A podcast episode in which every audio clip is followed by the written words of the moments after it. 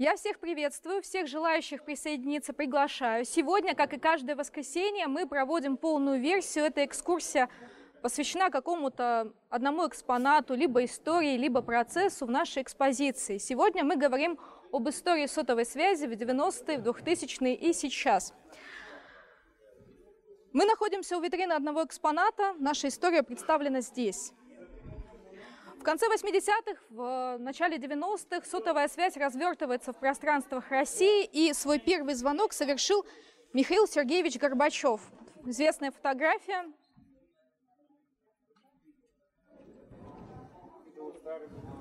В 1987 году он а, совершил официальный визит в Финляндию, где ему вице-президент компании Nokia Стефан Ведомский предложил позвонить по телефону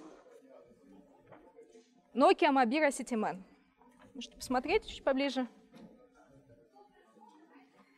Он находился в Финляндии и из номера отеля по этому телефону позвонил в Министерство связи Советского Союза. Таким образом, генеральный секретарь ЦК КПСС сделал свой первый официальный звонок по мобильной связи.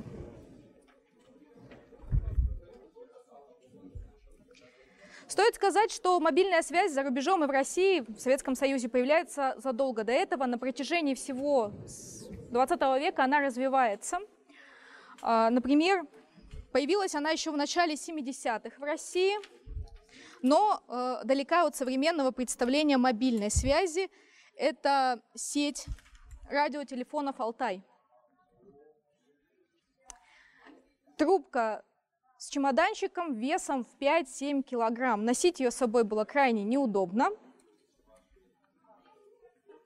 Обычно их монтировали в служебные машины. Тоже можете познакомиться и давать. Эту систему использовали э, государственные деятели, партийные и промышленные э, чиновники.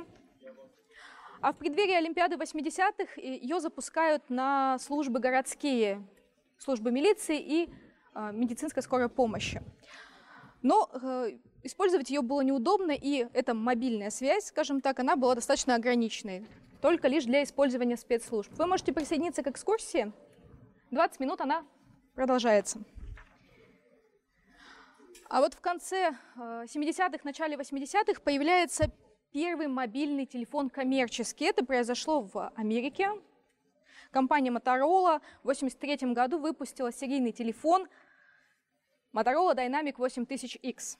Это был первый коммерческий телефон. Его стоимость достигала 4000 долларов.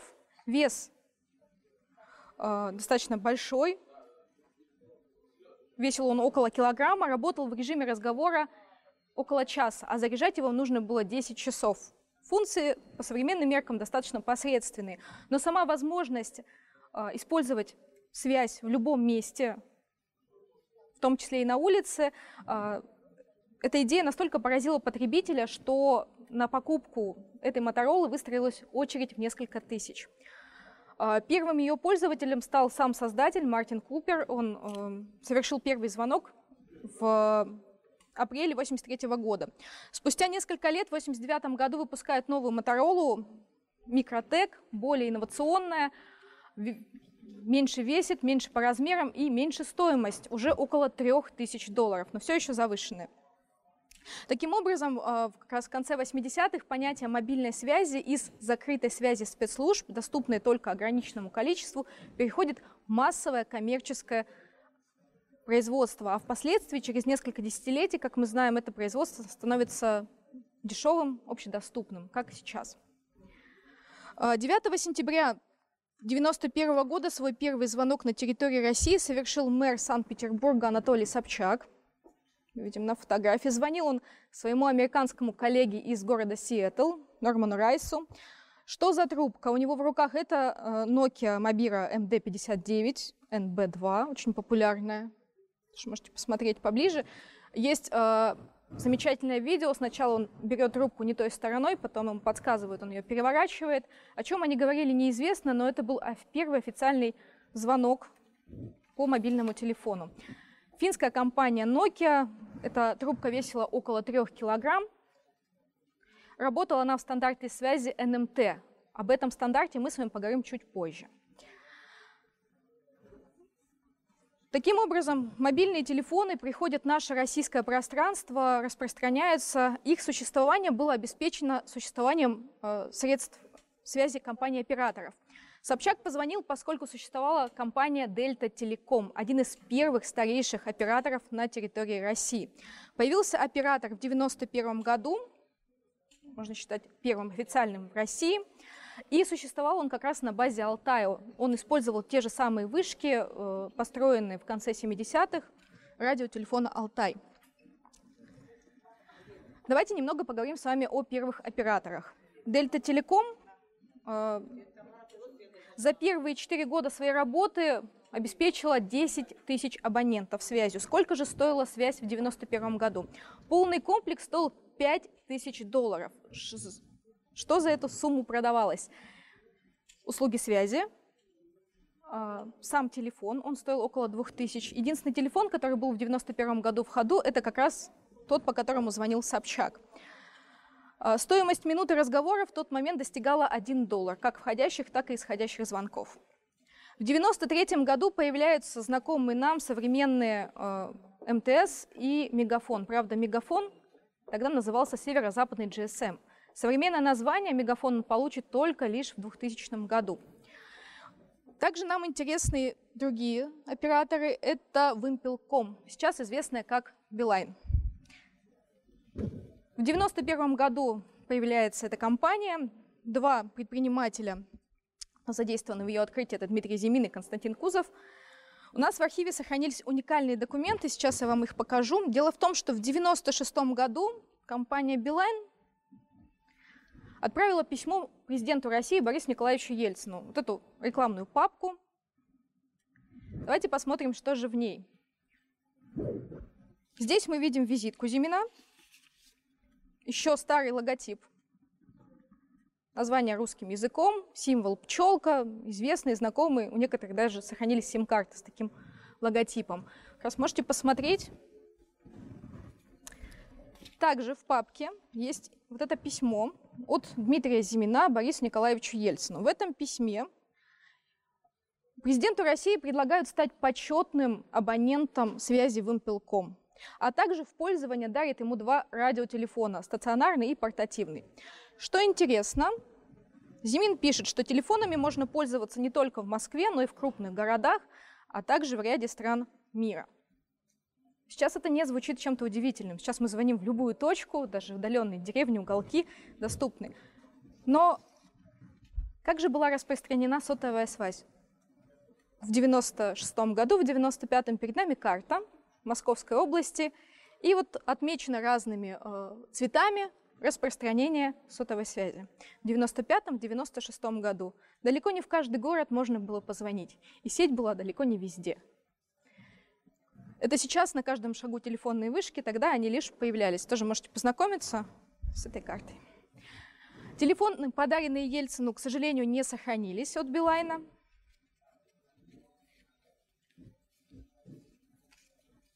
Что с ними стало, тоже неизвестно. Какие это марки, тоже мы, к сожалению, не знаем.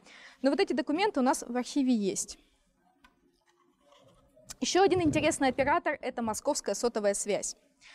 А, один из старейших на территории Москвы появляется, как и Дельта Телеком в 1991 году, только Дельта Телеком в Санкт-Петербурге, а МСС, Московская сотовая связь, а, появляется на территории Московской области. Давайте немного поговорим о ценах этого оператора. Уже в 1994 году а, цены меняются. Подключиться к сотовой связи можно было за 1000 долларов, ну, около 1000 долларов.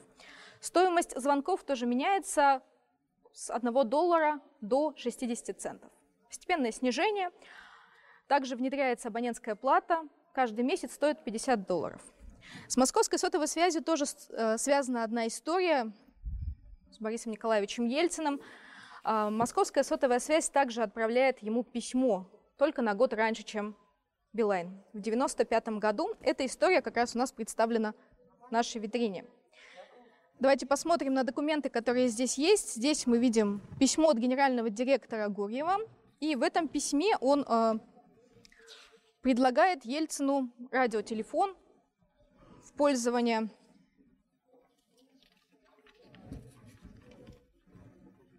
С такими словами, данный радиотелефон поможет вам преодолеть пространство и время, а также вы можете следить за развитием сотовой связи в России. Что же он за телефон подарил в 1995 году? Это радиотелефон Бенефон. Вот один из этой линейки мы видим в витрине. Это не конкретно подаренный Борису Николаевичу. Телефон того времени, той же марки, той же, того же номера. Э, это ударопрочный, влагостойкий, Бенефон, который мог работать 90 часов, это почти 4 дня в режиме ожидания, достаточно много, и 2 часа в режиме разговора, потому вы, по тем меркам это достаточно хорошие функции для телефона. Что здесь в нем было? Помимо звонков, здесь э, этот телефон считался бизнес-класса, были часы и будильник. Больше ничего. Естественно, смс тоже не было. Э, здесь формат связи NMT 450i бессимочный формат связи. Связь уже встроена в сам телефон, поэтому его размер достаточно большой. И антенна. Если мы снимем аккумулятор, мы не увидим даже слота для симки. Потому что тогда телефоны продавались вместе со связью. Сменить сим-карту, сменить оператора или тариф, как это мы делаем сейчас, а, было невозможно. Собственно, вот так выглядели э, все телефоны, большинство первой половины 90-х. А, к телефону прилагалось такое разрешение. Я сейчас прошу подойти поближе. Маленький листочек на имя Бориса Николаевича Ельцина. Это разрешение выдано. Дело в том, что э, у каждого владельца телефона должно быть такое разрешение. Если э, сотрудники милиции вдруг обнаружили, что разрешения нет, владельцы могли оштрафовать. Как же получить вот это разрешение? Это было достаточно просто. Оно выдавалось госсвязь-надзором за символическую сумму в несколько долларов. Бытовали, существовали эти разрешения до начала 2000-х годов. Интересно, что они существовали только в России. В странах СНГ, э, за рубежом их не было. Формат только существующий в России. Представить сейчас у каждого разрешения, каждому телефону уже невозможно. Бенефон очень популярный э, телефон того времени, он э, используется до сих пор, там, где есть вышки связи НМТ, его используют, есть даже поклонники этой связи. А, отличительной, кстати, чертой э, у бенефона впервые появляется автоответчик. Как раз с середины 90-х ситуация в стране меняется, а, экономическая в первую очередь улучшается, и многие люди могут себе позволить мобильный телефон, появляются различные модели. И вот тогда, а, в середине 90-х, меняется формат связи. Дело в том, что существует связь NMT бессимочная, а, и она впоследствии меняется на связь уже более популярную GSM. Появляются первые сим-карты. А, эта смена позволяет людям и компаниям изменить вид телефона, он становится мягче, меньше, легче и доступнее. Э, и сейчас, кстати, связь GSM, она является основной. Видоизменяются формы и э, меняется цена. Дело в том, что если в середине 90-х стоимость, допустим, одной минуты стоила 50-60 центов, уже к концу 90-х, в 99 году стоимость одной минуты 15 центов.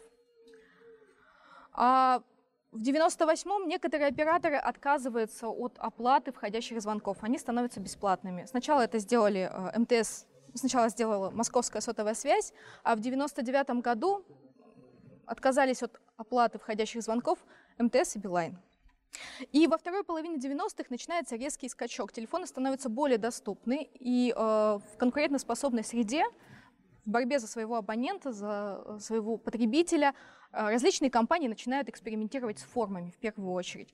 Э, появляются телефоны меньше, компактнее, легче. Появляются первые раскладушки, слайдеры, телефоны в виде ком- персональных компьютеров и так далее. Помимо внешнего вида развивается и эволюционирует функционал. В конце 90-х уже появляются часы, калькулятор, различные игры, цветной дисплей. А, в начале 2000-х э, сенсорный экран и возможность прослушивания MP3 эм и камера. А, первая раскладушка – это Motorola StarTech Она появилась еще в 90-е. Первый слайдер Nokia 8110. Кстати, именно этот телефон появляется в фильме «Матрица». А, в 1996 году немецкая компания Siemens выпускает революционный по тем меркам Siemens S10. А, что в нем интересного? В нем появляется цветной дисплей. Три цвета, восемь оттенков. Достаточно серьезная модификация. А, во-вторых, в Siemens S10 появляются резиновые прокладки, он становится ударопрочным. А также, что было новаторством, там появляется диктофон с возможностью записи на 20 секунд. В 1998 году появляется первый э, телефон с сенсорным дисплеем, и это далеко не iPhone, это японский телефон Sharp. Он становится первым смартфоном. В 1999 году появляется первый телефон с возможностью использования двух симок. Это Benefone Twin Plus, тоже той же марки. А, в 2000-м появляется Sharp с э, встроенной фотокамерой. И в 2000-м появляется Siemens с возможностью прослушивания MP3 плеера и поддержки карт памяти. Вот все эти привычные для нас функции телефонов, э, они как раз появляются на переломе, переходе от 99 -го года к 2000 -му. А в дальнейшем, в 2000-е и 2010-е года, эти функции лишь эволюционируют и развиваются. То есть камера от 0,3 э, мегапикселя переходит к э, сейчас телефоны с 40 и даже больше. А, развивается интернет. В 1999 году появляется с поддержкой ВАП. Сейчас уже на некоторых территориях развивается 5G. В 2000-х происходит э, разнообразие и э, эволюция форм телефонов, наполнений. Каждый хочет вы, выделиться, каждая компания, поскольку идет борьба за потребителя. Появляются различные модификации, тел- камерафоны, э, телефоны, магнитофоны различные – какой-либо функции. И сейчас я хочу вам показать некое разнообразие телефонов конца 90-х, начала 2000-х, некоторые из них в рабочем состоянии. Хочу начать с Nokia 5125. Это телефон э, связи НМТ, бессимочный, с антенной, э, 98 год. Тоже можете посмотреть, передавать друг другу. Очень тяжелый, да, да, да. Но 98 год, он уже э, достаточно продвинутый по дизайну, хорошо ложится в руку, удобен в использовании. В принципе, дизайн Nokia, он э, мало меняется. Следующий, 98, 99 год, уже с, э, антенна убирается внутрь. В этом телефоне есть сим-карта, есть э, сим-карта и, и появляется змейка, одна из важных ключевых игр Nokia. Легендарная Nokia 3310, 2000 год. Очень популярная, продавалась она, стоимость ее варьировалась от 150 до 170 долларов, очень дешевая тогда считалась. А, что в ней особенного? Уникальный дизайн по тому времени, ударопрочность. С этим телефоном делали все, что угодно, попадал под автомобиль, забивали им гвозди, э, стирали в машине. Что с ним случалось? Он просто распадался на три части. Но работоспособность его продолжалась, и если его включить, зарядить, он работает до сих пор. Что посмотреть, 126 миллионов э, таких телефонов было продано. Самый популярный для своего времени. Сейчас можно пользоваться. Многие из них, вот в моей коллекции, которую я вам покажу, они в рабочем состоянии. А, у него, кстати, Три дня, по-моему, было заявлено. Сколько в часах, не скажу. Появляется первый Siemens, один из первых, 2000 год. Посмотрите, пожалуйста, минималистичный дизайн. В нем ничего особенного нет, ни игр, ничего. 2000 год для него он выглядит как-то достаточно старовато, но здесь очень качественная связь.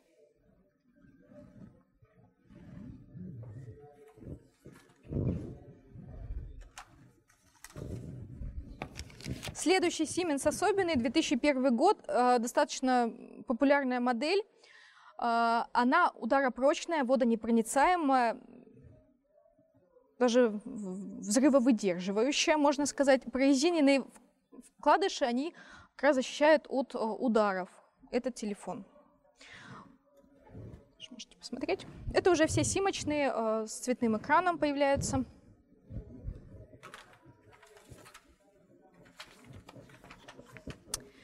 Первый Samsung массовый, дешевый, сохраняет антенну, откидная крышечка. Тоже популярный телефон того времени. А, здесь интересно, что первый дешевый доступный телефон, но нет русскоязычного ввода. Невозможно было отправить смс невозможно было получить, прочитать. Тоже можете посмотреть.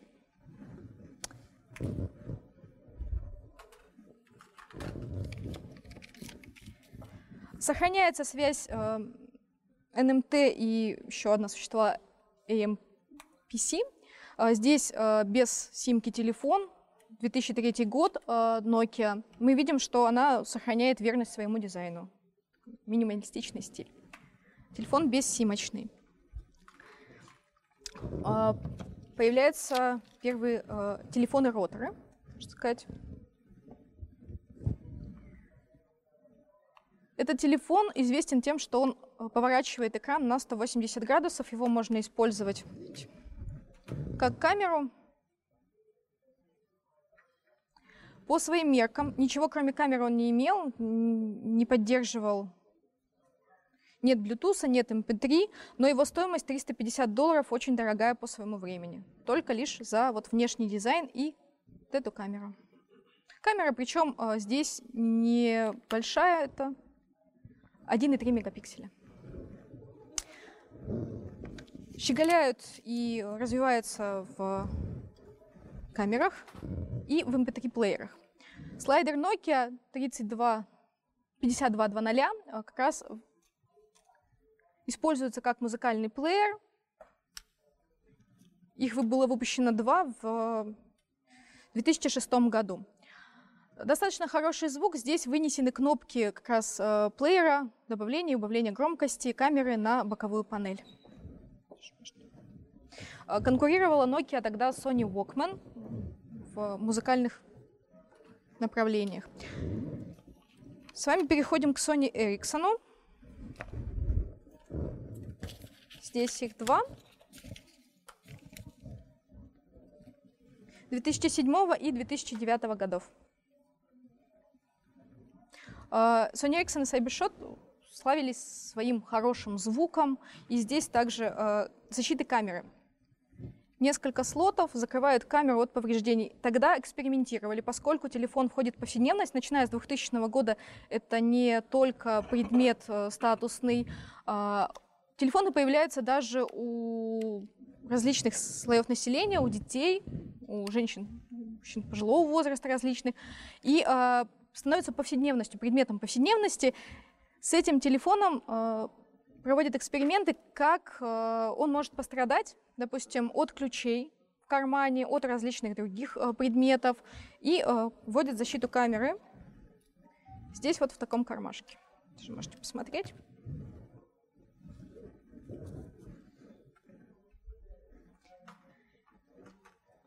Интересно, Motorola 2004 года, E398, у нее стереодинамики с двух сторон, очень толстая, хорошие басы на этом телефоне.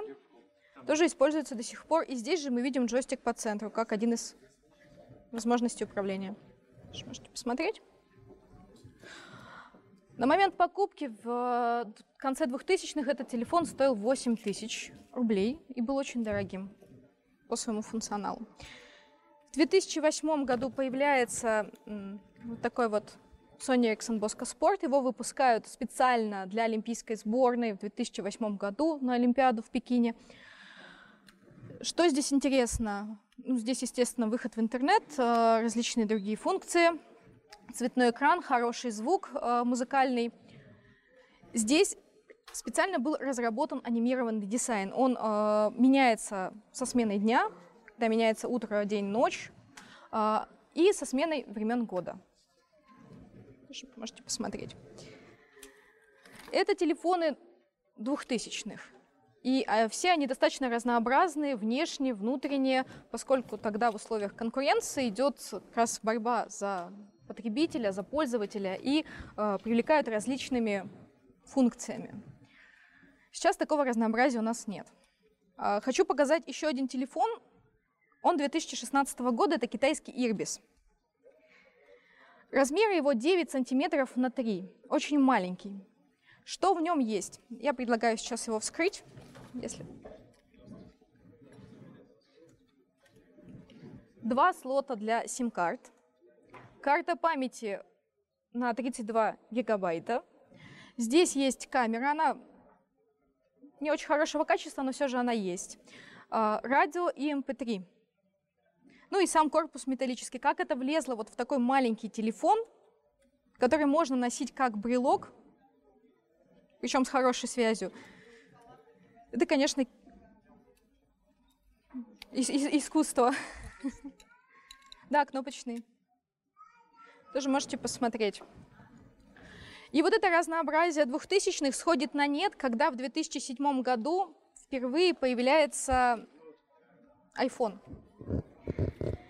А, это не был первый сенсорный телефон, не был первый смартфон, но благодаря работе рекламщиков, маркетинговой службы, многих других, он приобретает бешеную популярность э, настолько, что все современные телефоны становятся похожи на него. Что мы имеем в итоге? Это прямоугольник тонкий, Тонкий прямоугольник без кнопок, э, и такой вид, начиная с 2000-х, появляется у всех телефонов. От разнообразия э, и индивидуальности все переходит к универсальным формам и универсальному наполнению. Сейчас телефоны практически ничем не отличаются друг от друга, э, только больше экран, больше камер. К чему это приводит? К тому, что появляются также универсальные платформы сейчас мы знаем существуют э, для айфонов iOS, для всех остальных телефонов Android. А вот такие э, титаны, скажем так, пионеры сотовой связи, как та же самая Nokia, они уходят в небытие. Они исчезают, э, помимо того, что, допустим, для этой Nokia она еще как э, на платформе Windows существует. Сейчас не выпускаются различные приложения и э, прекращается поддержка различных современных, например, поддержка WhatsApp. Использовать ее в дальнейшем будет невозможно, и все принуждает к тому, чтобы э, использовать лишь две платформы. Я представила коллекцию э, сообщества ретро электро. Если у вас есть уникальные, интересные телефоны, вы не хотите их выкидывать, но хотите ими поделиться, можете как раз передать в эту группу. Они занимаются сохранением и э, трансляцией каких-то универсальных функций телефонов. Если у вас есть какие-то интересные истории из вашей личной жизни, вы можете их рассказать. А на этом я завершаю экскурсию. Если есть вопросы, могу на них ответить. Спасибо. Спасибо.